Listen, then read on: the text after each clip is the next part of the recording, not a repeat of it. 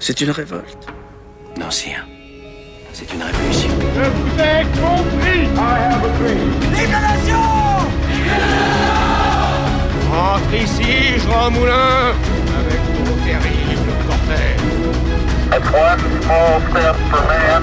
Ich bin ein Berliner. Croupir Il faudrait croupir Qu'est-ce qu'il dit? Croupir Et toc, remonte ton slibard, Lothar Mais L'histoire ne s'affaiblit pas comme régime de vérité sur le passé lorsqu'elle exhibe avec suffisamment de franchise ses incertitudes. La percée de l'histoire. La percée de l'histoire. Ça commence maintenant.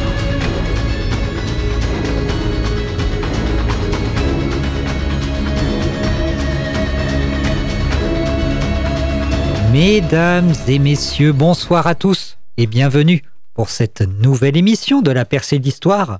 Ce soir, nous sommes pour la 22e, 21e, pardon, 21e émission et je ne suis pas seul car je suis en compagnie du grand, du magnifique Salouane. Bonsoir Salouane. Bonsoir, comment tu vas? Ça va et toi? Bah, Ça va très bien. Aujourd'hui est un jour euh, particulier. Un jour un peu spécial, en effet, puisque nous l'avions annoncé et il est là. Il est beau, il est grand, il est fort. C'est Théophile. Salut Théophile. Salut. Comment ça va-t-il? Ça va et vous? Bah ça va, ça va. Alors, Théophile, présente-toi un petit peu. Qui es-tu? Eh bien, euh... oula. Oh là là. On a fait une émission Euh, si vous voulez. Eh bien, euh, je suis un passionné euh, d'archéologie et d'histoire. Euh, voilà, euh, j'ai fait euh, des études en, en archéologie et, euh, et euh, aussi un, pan- un passionné de cinéma et de médias. Et je vous ai rejoint parce que euh, bah, vous m'êtes bien sympathique déjà. Et puis, euh, Merci. j'avais envie de tester la radio. Euh, voilà, en continuant de vulgariser euh, l'histoire. par Eh ben, c'est- la radio. Super. Bah écoute, c'est génial. Bienvenue. Bienvenue, bienvenue. Donc, on te retrouvera euh, une semaine sur deux. Et donc, euh, bah écoutez, tu es là euh, pour l'instant, pour ce soir. Et donc, sans plus de transition ni de tergiversation, on va passer au journal historique. Alors, messieurs, que s'est-il passé ce 20 février?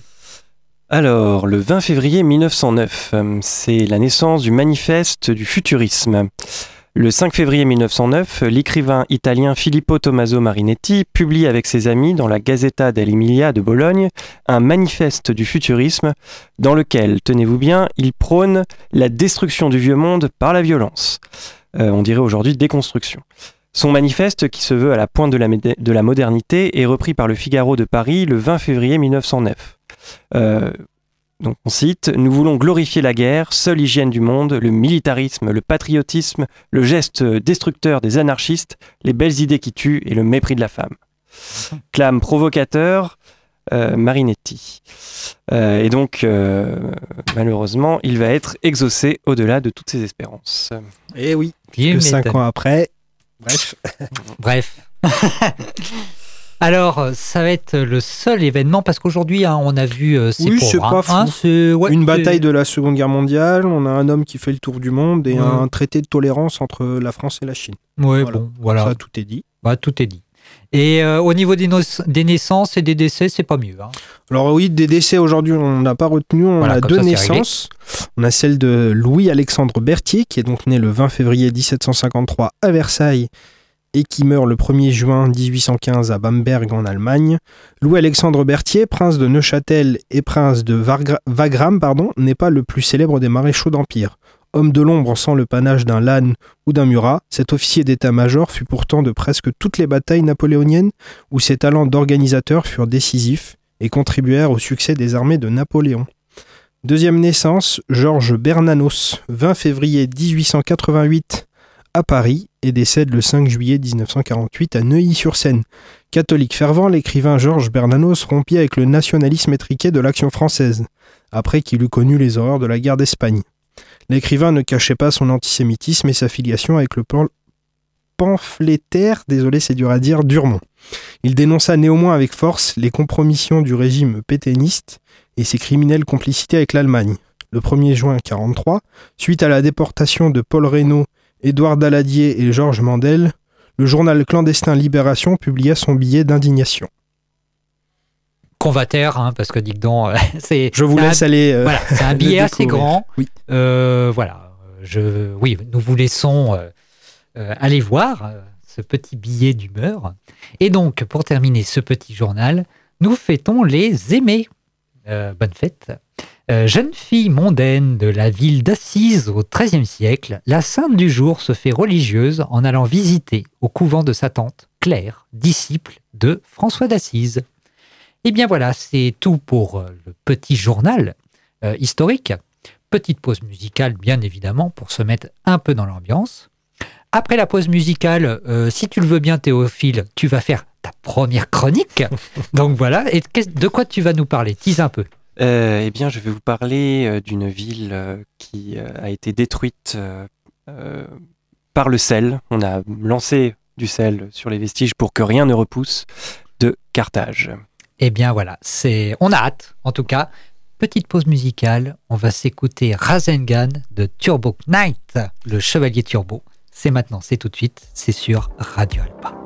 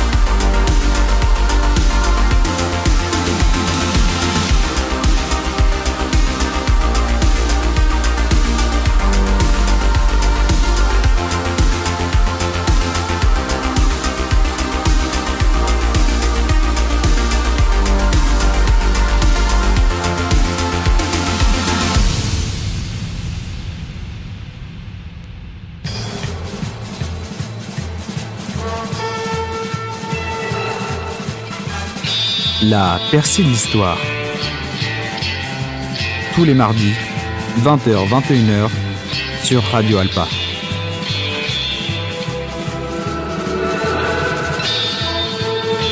De retour sur Radio Alpa 107.3 FM Le ou radioalpa.com et nous sommes sur la percée de l'histoire. Nous venons d'entendre Turbo Night Rasengan qui est euh, d'ailleurs euh, l'intro de stream de Simon hein, pour ceux, pour les plus connaisseurs. Bon, euh, voilà. euh, Ne, sur- ne dévoilons pas. voilà, sur, sur les internets, qu'on embrasse bien sûr. Et donc, sans transition, Théophile, c'est à toi, l'antenne est à toi, vas-y. Je stresse. Très bien. Un homme pâle et hideux de terreur poussa un enfant. Puis on aperçut entre les mains du colosse une petite masse noire. Elle s'enfonça dans l'ouverture ténébreuse. Les prêtres se penchèrent au bord de la grande dalle, et un chant nouveau éclata, célébrant les, joies de la mort et les renaissances de l'éternité. Chaque fois que l'on y posait un enfant, les prêtres de Moloch étendaient la main sur lui pour le charger des crimes du peuple. Les victimes, à peine au bord de l'ouverture, disparaissaient comme une goutte d'eau sur une plaque rougie, et une fumée blanche montait dans la grande couleur écarlate. Cependant, l'appétit du dieu ne s'apaisait pas. Des dévots au commencement avaient voulu les compter, mais on en mit d'autres. Cela dura longtemps, indéfiniment, jusqu'au soir. Ce passage, terrible, est tiré du livre Salammbô de Gustave Flaubert, et décrit avec beaucoup de dramaturgie un rite carthaginois dédié à la divinité Baal. Mais quelle est la part de vérité historique dans cette description romanesque? Tout d'abord, rappelons en quelques mots qui sont les Carthaginois. Parmi les grandes civilisations de l'Antiquité, il existe un peuple dont beaucoup ont oublié le nom, les Phéniciens.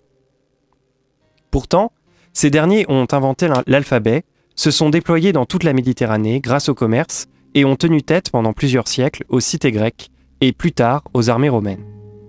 À l'origine, les Phéniciens étaient divisés en plusieurs cités-États situées sur la côte de l'actuel Liban. Ne pouvant s'émanciper par la terre à cause de la proximité avec les puissants empires mésopotamiens, ce peuple s'est développé par la mer en fondant, des comptoirs commerciaux dans toute la Méditerranée. C'est ainsi que les Phéniciens fondent Carthage au cours du XIIIe siècle avant Jésus-Christ, sur la côte de la Tunisie, de l'actuelle Tunisie. L'emplacement y est alors fécond pour les colons, qui s'émancipent et se développent de siècle en siècle, au point de fonder un véritable empire maritime. Mais bien sûr, quand la République romaine étend son territoire et cherche à dominer l'ensemble du pourtour méditerranéen, elle se, retou- elle se retrouve confrontée aux Carthaginois. Trois conflits sont nécessaires pour déterminer qui étend son hégémonie sur mer et sur terre. C'est Rome qui l'emporte en moins 146 avant Jésus-Christ et détruit Carthage afin de ne plus avoir affaire à leurs plus grands rivaux. Et pour ce faire, d'ailleurs, il lance du sel sur les vestiges pour que plus rien ne pousse, selon la légende. L'histoire étant souvent écrite par les vainqueurs, nous n'avons que très peu de sources textuelles des Carthaginois eux-mêmes. J'en reviens justement à Gustave Flaubert et son roman historique Salammbô, qu'il écrit en 1862.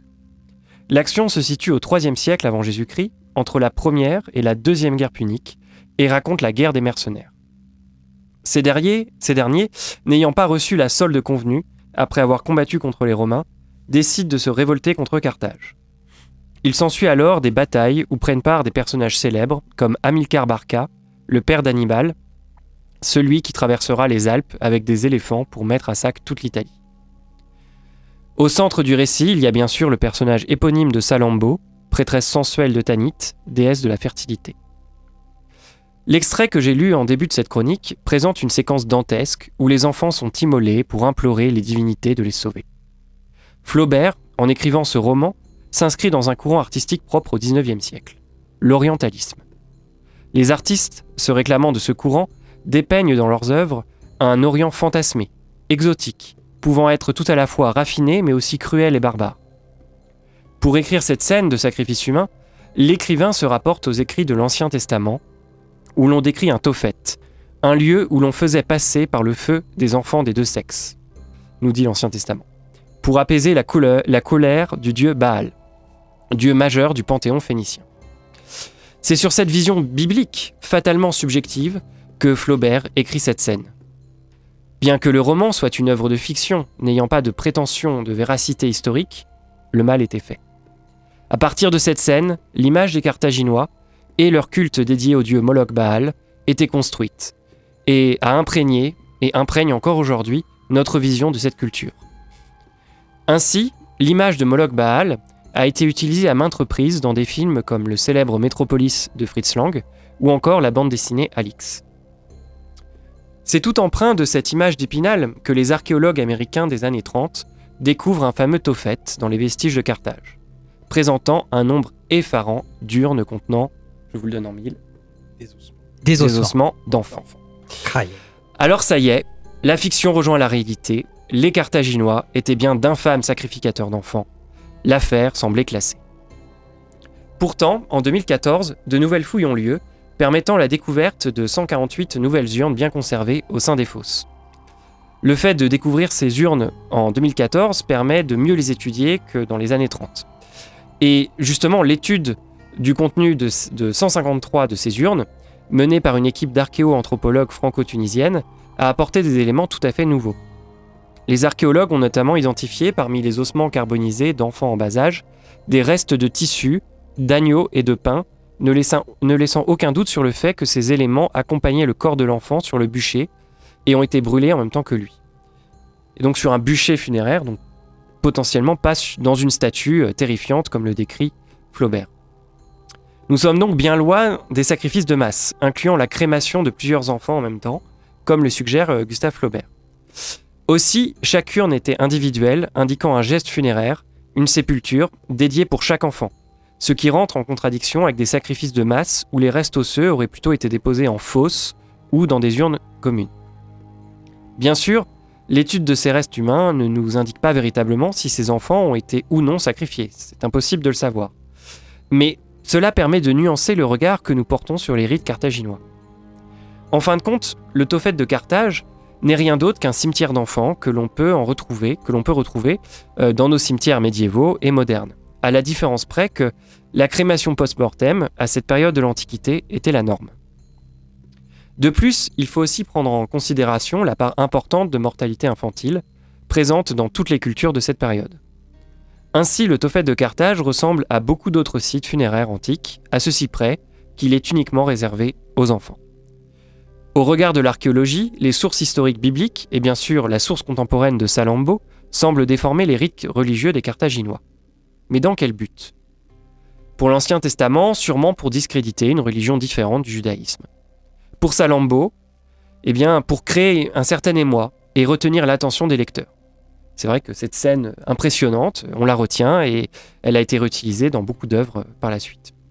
Mais il faut rappeler que dans beaucoup d'autres cultures, en cas euh, oui, pardon, je reprends. Toutefois, les découvertes archéologiques ne permettent pas non plus de révoquer totalement l'hypothèse des sacrifices humains. Mais il faut rappeler que dans beaucoup d'autres cultures, en cas de crise majeure, cette pratique pouvait être utilisée, comme chez les Celtes par exemple.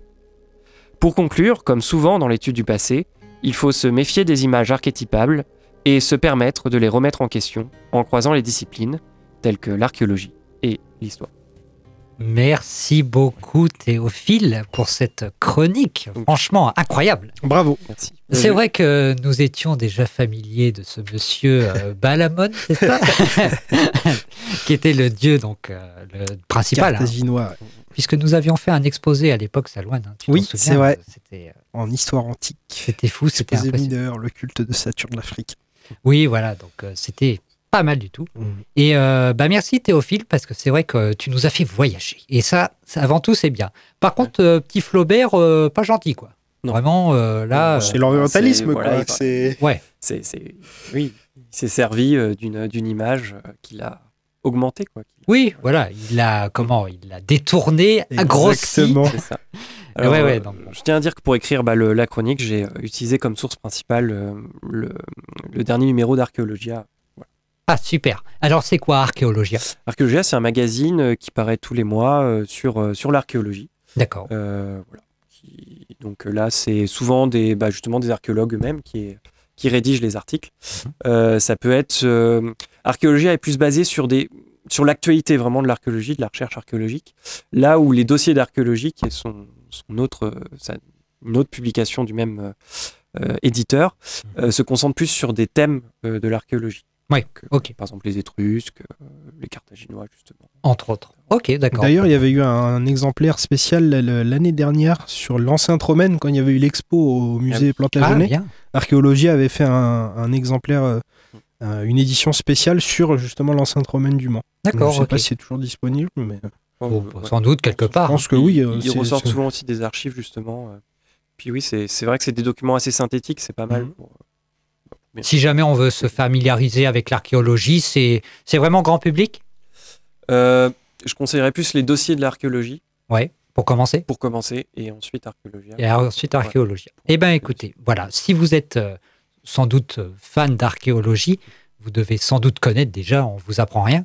Mais bon, pour ceux qui ne le savaient pas, Archéologia, donc, euh, donc c'est, ça se diffuse, enfin, ça se- comment, euh, ça, ça paraît euh, combien de temps En quelle fréquence? C'est c'est mensuel. C'est mensuel. C'est tous les débuts du mois, il me semble. Ok, bah très bien, bah super. J'en profite d'ailleurs, il y a eu un petit bed sonore, vous l'avez entendu. Si vous voulez le retrouver, c'est une vidéo YouTube qui s'appelle Relaxing Roman Music Aetas Romana sur la chaîne Adrian von Ziegler. Voilà. Tout de suite, une nouvelle pause musicale. C'est Salouane qui va enchaîner. Mais je ne dis rien. Je ne dis rien parce que déjà, vous avez tous sans doute lu le magnifique post que Salouane nous prépare toutes les semaines. hein. Bon, On peut le remercier. Magnifique. On peut le remercier parce que ça prend du temps. Il va nous parler de quelque chose. Je ne dis rien, mais tout est à peu près dans la musique. Euh, je vous donne quand même son nom. Donc c'est de Nathan Evans Wellerman. Je n'en dis pas plus, je la lance et c'est parti. On se There retrouve tout à once l'heure. was a ship that put to sea. The name of the ship was a Billy of Tea. The winds blew up her bow, up down, oh below my bully boys blow. Soon may the Wellerman come to bring us sugar and tea and rum. One day when the tonguing is done, we'll take our leave and go. She'd not been two weeks from shore when down on her a right whale bore. The captain called all hands and swore he'd take that whale in tow. Soon may the Wellerman come to bring us sugar and tea and rum. One day when the tonguing is done, we'll take our leave and go. Da da da da da da da da da da da da da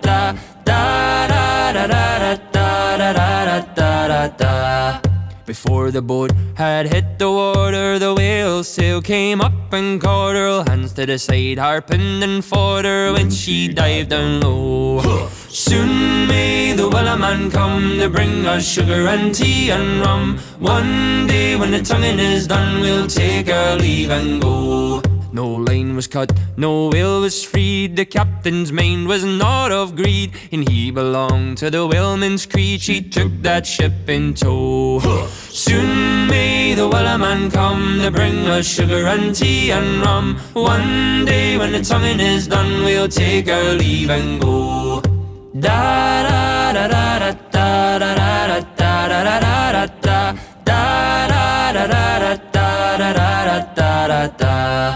For forty days or even more, the lane went slack, then tight once more. All boats were lost, there were only four, but still that will did go. Soon may the Wellerman come to bring us sugar and tea and rum. One day when the tonguing is done, we'll take our leave and go. As far as I've heard, the fight's still on. The line's not cut and the whale's not gone. The Wellerman makes his regular call to encourage the captain, crew, and all. Soon may the Wellerman come to bring us sugar and tea and rum. One day when the tonguing is done, we'll take our leave and go. Soon may the Wellerman come to bring us sugar and tea and rum. One day when the tonguing is done, we'll take our leave and go.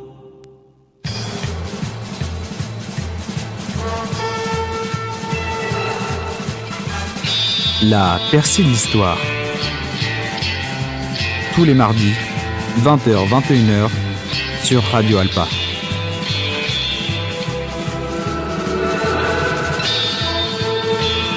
Vous êtes toujours sur la percée de l'histoire sur Radio Alpa 107.3 FM Le Mans ou radioalpa.com. Et donc, cette fois-ci, c'est l'heure de Salouane et de sa chronique. Alors Salouane, de quoi vas-tu parler ce soir? Bah, Je pense qu'on a tous reconnu à la chanson. Bien sûr, on va parler de pirates. Ouais. Et du plus célèbre des pirates hollywoodiens, incarné notamment par Johnny Depp. Et il est comme beaucoup de héros et anti-héros inspiré de personnages ayant vraiment existé. On est loin des Caraïbes, si on part à la recherche de ce capitaine, c'est en Méditerranée qu'il faut fouiller, et Jack Ward était son nom. Donc je reviens rapidement sur le contexte.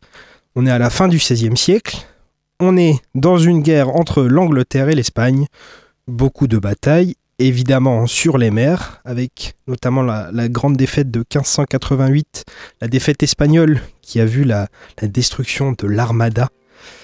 Mais l'Espagne reste quand même un pays qui est en plein apogée. On est en plein dans le siècle d'or, le siglo del oro. Donc l'Espagne reste une puissance aussi bien sur terre mais évidemment sur les océans. Donc l'Angleterre d'Élisabeth Ier commence à, à chercher d'autres méthodes que la guerre classique entre guillemets pour mettre à mal son ennemi espagnol. Donc ils vont commencer à délivrer des lettres de course. C'est une lettre qui est donnée à un marin qui lui donne entre guillemets le droit de piller tous les navires euh, ennemis. Et donc les marins équipés de lettres de course sont des corsaires. Le meilleur endroit pour harceler les Espagnols, c'est évidemment proche de leur côte, donc sur toute l'Atlantique et l'entrée de la Méditerranée. On va évidemment piller les routes commerciales de ces Espagnols entre l'Espagne et l'Amérique. Il y a un grand port dans la Méditerranée qui tient justement cette mer Méditerranée depuis maintenant très longtemps, c'est Tunis. On l'a vu justement avec la chronique de, de Théophile. Déjà depuis l'Antiquité, les Carthaginois, c'est pas pour rien qu'ils sont installés à cet endroit-là. Et donc c'est dans ce contexte qu'apparaît notre cher capitaine Jack Ward. Donc il est envoyé par les autorités anglaises contre les Espagnols. Il va réussir à se tailler une sévère réputation sur les mers. Il finit par obtenir le droit donné par la reine directement de piller les bateaux ennemis sans retenue. C'est donc un corsaire. Et il va continuer comme ça, il va participer à beaucoup de, combats. Il va finir par remonter jusqu'en euh, jusque dans la mer du Nord et la Manche pour un dernier combat, avant le décès de la reine en 1603. Donc la reine est remplacée par le nouveau roi Jacques Ier, qui lui signe un traité de paix avec l'Espagne. Les corsaires anglais se retrouvent donc au chômage. Fin de la guerre égale fin de la course. Donc retour à la, morne vie de la marine commerciale. Sauf que notre capitaine, eh bah, il avait pas trop envie de ça, il était bien content de piller les mers. Il finit par déserter le terrain et, avec d'autres marins bien sûr, devient propriétaire de son propre vaisseau de guerre, préalablement gagné au combat, qui va renommer le gift, le cadeau en français. Multipliant les razzias en mer, pillant les navires qu'il va croiser à la fois dans l'Atlantique et dans la Méditerranée, il finit par faire escale au Maroc, dans l'actuel Maroc. De là, beaucoup d'autres marins anglais et néerlandais notamment vont le rejoindre.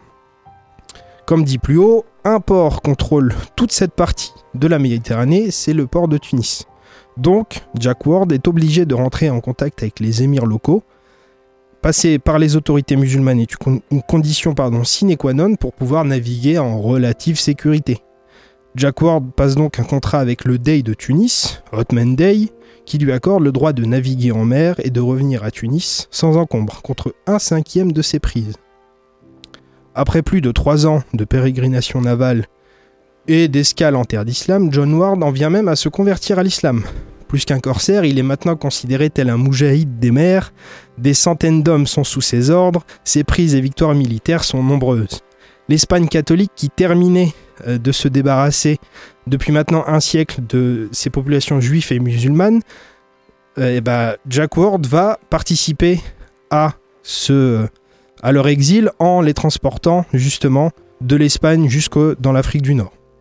Le pirate est à l'époque approché par un écrivain, William Lithgow, un Écossais qui en visite à Tunis, observe et témoigne de son effective conversion.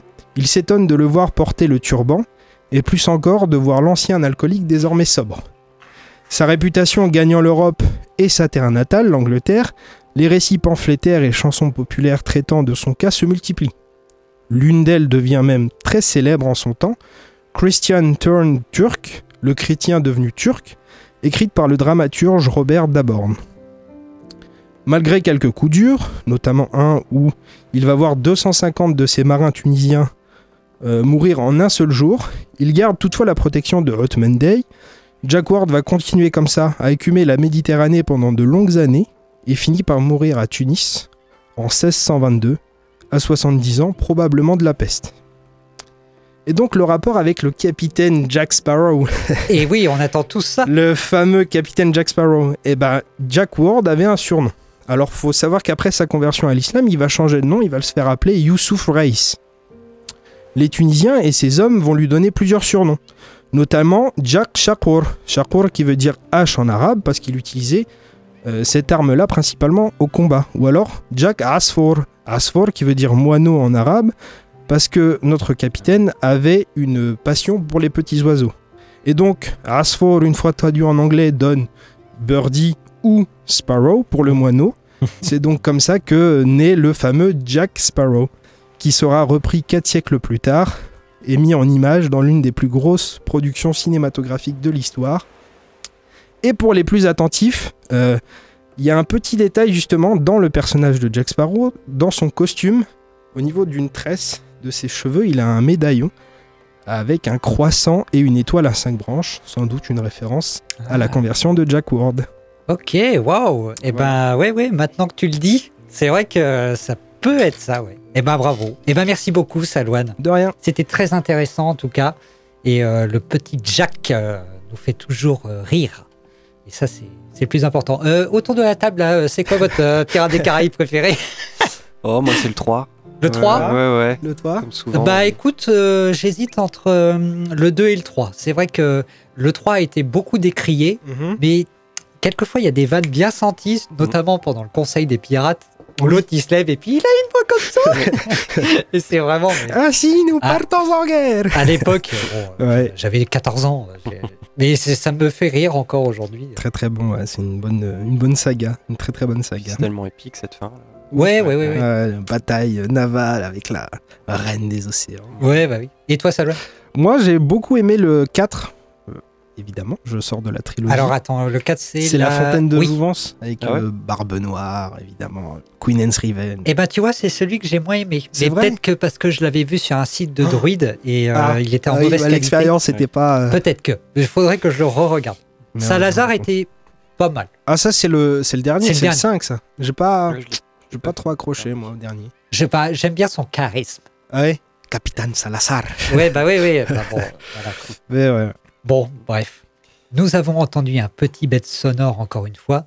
Euh, si vous voulez le retrouver, c'est sur YouTube toujours. C'est One Hour of the Pirate Ambience Music sur Ambiance Pirates.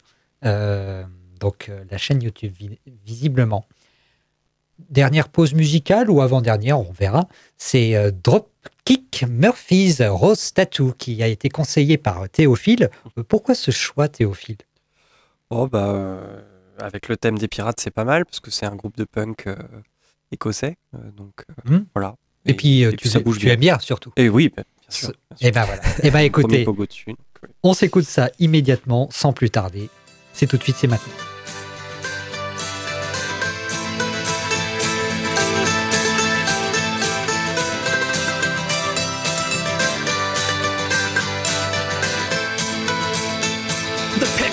Tell the story. This life had many shades. I'd wake up every morning and before I'd start each day, I'd take a drag from last night's cigarette that smoldered in its tray.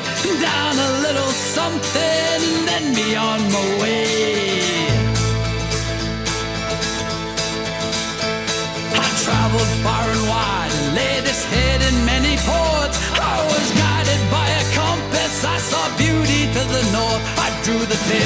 Many lives and wore the faces of my own. I had these memories all around me so I wouldn't be alone. Some may be from showing up, others are from growing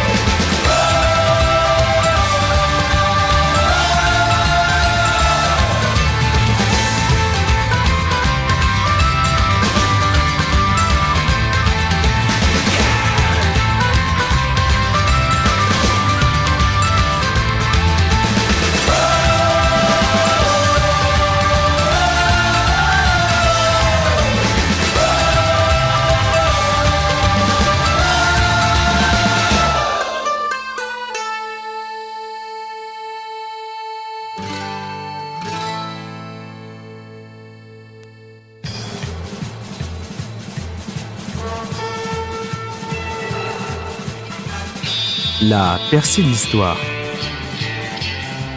Tous les mardis, 20h-21h, sur Radio Alpa.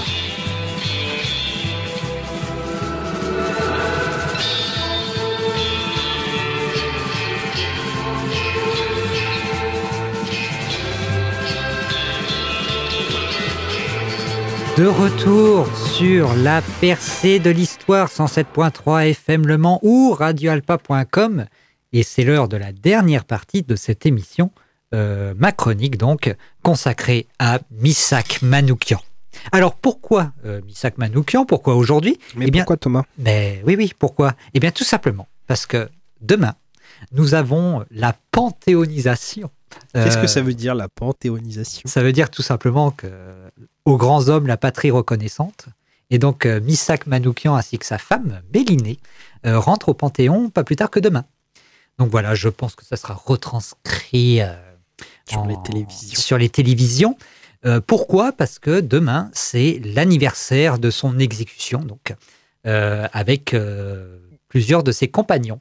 Donc, pour un peu lui rendre hommage, parce que je me sens un peu héritier, j'ai décidé d'en faire une petite biographie, parce que c'est vrai qu'on en parle, on en parle parfois de Misak Manoukian, mais on ne sait pas qui c'est, euh, d'où est-ce qu'il vient, euh, ce qu'il faisait dans la vie. Et donc, c'est maintenant, c'est le moment. Alors, Misak Manoukian, d'abord, il est né le 1er septembre 1906, euh, dans l'Empire ottoman. Il a 9 ans en 1915, au début du génocide arménien. Son père participe à la résistance de la ville de Urfa, donc dans l'Empire ottoman, et si je dis pas de bêtises, c'est en Turquie, il me Oui. semble. Mais malheureusement, le pauvre homme y perd la vie. Sa maman meurt d'une maladie ou de famine, on ne sait pas trop, euh, pendant la même période. Donc finalement, euh, Misak euh, Manoukian devient orphelin, ainsi que son frère deviennent orphelins, et donc il est alors accueilli dans une famille kurde. À la fin de la guerre, les frères Manoukian, donc Garabed et Misak, donc, sont récupérés par les agents du Vorpahavak. Donc c'est c'est- une association, euh, euh, en tout cas un effort du patriarcat arménien de Constantinople qui visait à récupérer au sein des foyers musulmans tous les enfants ou les femmes euh, arméniennes, qui ont été accueillis dans les familles donc de confession musulmane. Pour les mettre, donc pour les enfants s'ils n'avaient plus de parents dans des orphelinats, ou alors proposer des aides pour les femmes, parce que, bon, pendant le génocide, euh, tous euh, les Arméniens ont été, euh, enfin la plupart en tout cas, ont été expropriés, etc. Donc bon, voilà, c'était histoire de les aider. Manoukian, lui, il arrive en, France le 16 septembre 1924. Quelques semaines avant, son frère, lui, avait lui aussi été venu en, en- en France via le port de Marseille. Euh, en août 1933, donc je passe, hein, 1924 à 1923, il ne se passe pas grand-chose. Euh, ils essayent de vivre tant bien que mal. Et donc, en août 1933, il demande pour la première fois une ra- naturalisation. Donc, il demande l'identité française. Et messieurs, est-ce qu'il va l'obtenir? Non. Non, il va pas l'obtenir. C'est rejeté. À partir de cette date, il va commencer à fréquenter les milieux de gauche, notamment communistes. Il sera tour à tour militant, rédacteur en chef, notamment du journal Zanggu, jusqu'en 1939, entre autres activités. En 1939, donc, bien connu, euh, puisque qu'est- qu'est-ce qui se passe cette petite année-là? Un petit moustachu autrichien qui décide de, euh, de jouer au, au Monopoly, mais avec l'Europe. Va, Je dirais même au risque. Au risque, oui, c'est ça. Mais oui, oui, tout à fait. Bon, la Seconde Guerre mondiale éclate donc, et euh, il s'engage volontairement dans l'armée. Il demande une nouvelle fois la naturalisation, et à votre avis, ça sera rejeté ou autorisé cette fois-ci? Bon. peu de chance que ça soit autorisé. Oui, à Hein mon avis, c'est, on est plutôt du côté des non que du côté du oui. Et ben voilà, on est du côté du non. Le 12 janvier 1940, la réponse est cinglante, rejeté. Après la défaite de l'armée française en juin, il reste tout de même sous le contrôle des autorités à l'usine de Gaume et Rhône. Alors, où ça, à votre avis? Où se situe cette petite entreprise qui s'appelle l'usine. Gaume et Rhône Lyon? Non, Ouais, Lyon, ouais. non, non, pas, loin de chez nous, Mais non. je te jure. En Sarthe? Oui, à Arnage. Mais. Je te- je t'assure, je t'assure. J'étais, mais là, mais waouh, Ah. attendez, mais c'est Manoukian fou. sartois Pas d'interrogation. Bah non, on lui a rejeté deux fois la naturalisation. Alors tu parles. Donc voilà, donc il est sous le contrôle des autorités dans cette usine à partir de ce moment-là. À partir de 1941 puis 1942, Manoukian entre dans le militantisme clandestin. Il quitte illégalement la Sarthe au début 1941 pour revenir à Paris. Il est de nouveau arrêté peu après le 22 juin 1941, euh, qui correspond à peu près euh, à quelques jours à l'invasion, le début de l'invasion de l'URSS. Et il est incarcéré sous contrôle allemand au camp de Compiègne. Compiègne, euh, quel département, les messieurs? Ouf. euh, oui. Oui, voilà, merci, merci beaucoup. L'Oise, non? Et oui, c'est l'Oise, l'Oise. ouais. Tout à fait. 60. Il est libéré au bout de quelques semaines parce que aucune charge euh, n'est retenue contre lui. Il habite avec son épouse, Mélinée, au 11 rue de Plaisance, dans le 14e arrondissement de Paris, de 1941 jusqu'au 16 novembre 1943, date de son arrestation. Et justement, son arrestation, c'est la brigade spéciale numéro 2 des renseignements généraux, qui avait opéré deux coups de filet en mars et juillet 1943. Pardon. Poursuivant son action, elle mène à bien une vaste filature qui a abouti au démantèlement complet des FTP-MOI, donc le groupe de résistance dont Manoukian faisait partie. Donc là, c'est la section parisienne qui est totalement démantelée à la mi-novembre avec 68 arrestations, dont celle de Manoukian et d'un de ses amis, Joseph Epstein, le jour où ils sont en rendez-vous en plus. Manoukian est alors filé depuis près de deux mois. Il a été repéré la première fois le 24 septembre 43, avenue de la Porte d'Ivry, où il rencontre Joseph Bokzov, considéré comme son adjoint, ce qui permet de remonter jusqu'à sa propre adresse, rue de Plaisance. Donc, il est euh, arrêté puis torturé au sein d'un groupe de 23 camarades, dit le groupe des 23, que la réquisition au procès ressemble plutôt présente pardon, comme un groupe manoukian qui n'a jamais exi- existé jusque-là. Alors en fait, on va, on va dire que Manoukian était le chef, alors qu'en fait, finalement, euh, c'était pas vraiment vrai. C'était pas vraiment vrai, oui. C'est d'ailleurs ce qui, si je dis pas de bêtises, qui est noté sur la, la fiche rouge. Il Oui. est noté chef euh, de bande ou chef de Exactement. je. Alors, je suis heureux que tu m'en parles parce que après ça, après l'arrestation et surtout l'exécution, il y aura une affiche qui sera euh, créée par euh, la propagande vichi- vichiste et allemande qui s'appelle l'affiche rouge, où vous avez le portrait de plusieurs, plusieurs hommes, dont Manoukian, et on va le considérer, on va le mettre comme chef de cette bande, alors qu'en fait, il n'a jamais été trop chef finalement, en disant en sous-titre euh, c'est une armée de libérateurs, point d'interrogation. Non, c'est l'armée du crime. Voilà, tout simplement. Parce que derrière, à chaque portrait, on va mettre le nombre d'assassinats, le nombre de sabotages, le nombre d'attentats, oui, le nom est utilisé, attentats. Et donc, on va les présenter, non pas comme des libérateurs, mais comme des terroristes. Voilà. Les photos des, de 10 des 23 pré- prévenus sont sélectionnées pour l'affiche rouge, donc, composant d'une vaste campagne de propagande antisémite d'une semaine baptisée l'armée du crime. Et d'ailleurs, Théophile, tu nous disais en off que l'armée du crime, c'était un film. Oui, euh, qui est sorti en 2009. Et euh, je me suis aussi souvenu d'un autre film, mais alors euh, je sais plus si je crois que c'est aussi avec euh, l'histoire Manoukian, c'est L'Armée des Ombres avec Simone Signoret et, C'était Lino Ventura, non? Lino Ventura. Oui, ouais. je- je- alors j'ai vu ce film, c'était pas mal. Un film de 69. Avec euh, cette scène-là, oui.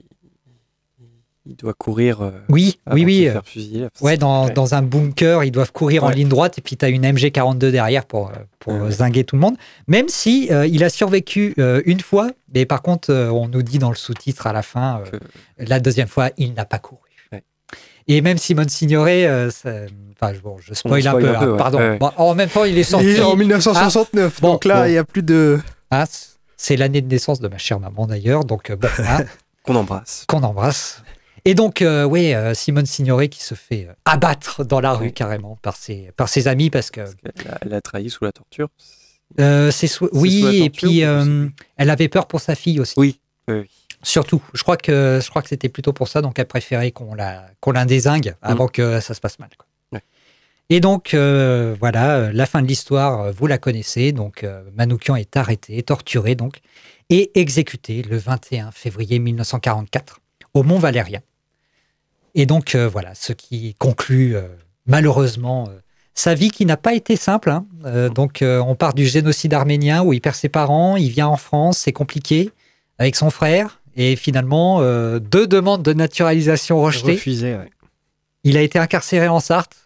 Donc euh, franchement, euh, rien ne va plus. Quoi. Mais alors pourquoi c'est lui qui a été mis en avant sur euh, l'affiche rouge? Eh ben bonne question. J'ai- J'aimerais bien le savoir. Je pense que c'est tout simplement un choix du de la propagande. Ouais, Je pense, était hein. étranger, Oui, que à du mon coup, il oui. Oui, et puis en euh, plus- un étranger, ouais. Voilà, parce que Et Dans le c'était. groupe des 23, ils faisaient tous partie de son euh, FTP. euh, Oui.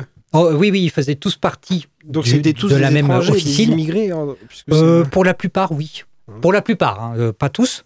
Mais euh, et d'ailleurs, la propagande a bien insisté là-dessus Bah oui, pour dire forcément, regardez, ouais, regardez ces salauds d'étrangers, euh, comment qu'ils nous pillent et qui nous tuent. Donc euh, bon, voilà. quoi. Bref, c'est la fin de cette chronique. Et pour terminer cette chronique et cette émission, nous allons nous mettre le chant des partisans, évidemment, parce que c'est bon ton, il me semble. Évidemment. Et euh, bien évidemment, nous dédicassons cette chronique à tous les résistants.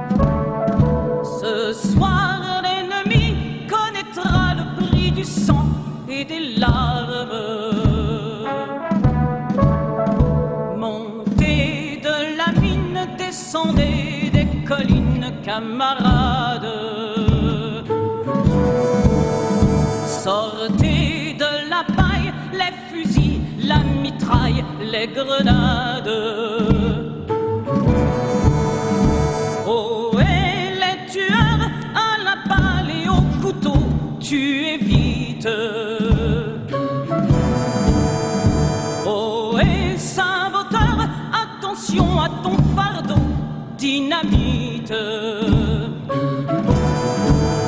C'est nous qui brisons les barreaux des prisons pour nos frères.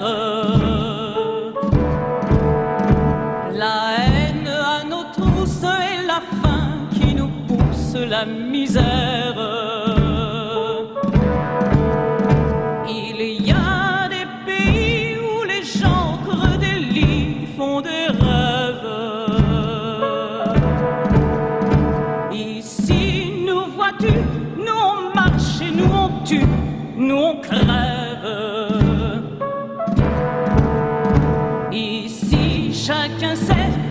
Qu'il veut, ce qu'il fait quand il passe.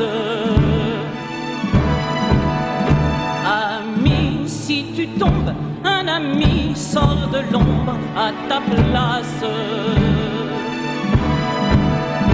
Demain, du sang noir séchera au grand soleil sur les routes.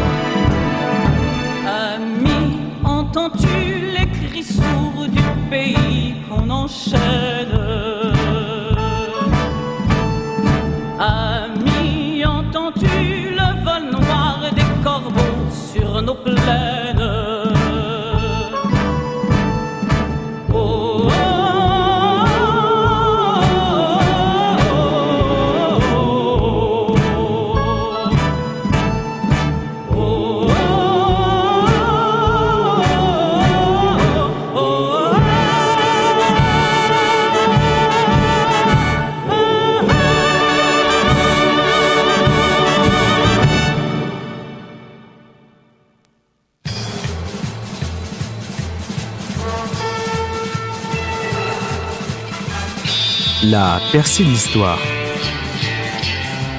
Tous les mardis, 20h-21h, sur Radio Alpa.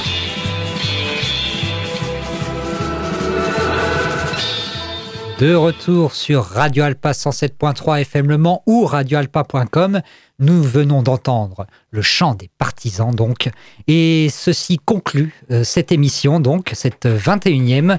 Salouane, Théophile, merci. Merci à toi. Merci à toi. Merci Théophile d'être venu, en tout cas. Donc, euh, Bienvenue. Et Encore bienvenue, encore une fois, bien sûr. Nous te retrouverons une fois sur deux. Donc, et puis Salouane, bon, toujours là au rendez-vous, Voilà, quoi. nous, Voilà. au rendez-vous du plaisir, j'ai envie de dire. C'est sur, ce, sur ça qu'on vous quitte. Merci beaucoup de nous avoir écoutés. Euh, la suite de nos programmes, évidemment, immédiatement, avec Oblique, bien évidemment, qui arrive. Non, c'est pas Oblique, pardon, c'est Deep Side. Oh là Oblique. là. Il y a une Oblique. émission qui s'appelle Oblique. Euh, alors, promis. Mais c'est- Deep Side. Oui, c'est dimanche. Merci. Non, bien évidemment, Deep Side, on est des gens sérieux. Écoutez, merci. euh, bonne émission. Et puis, bah, La à la prochaine. prochaine. hein.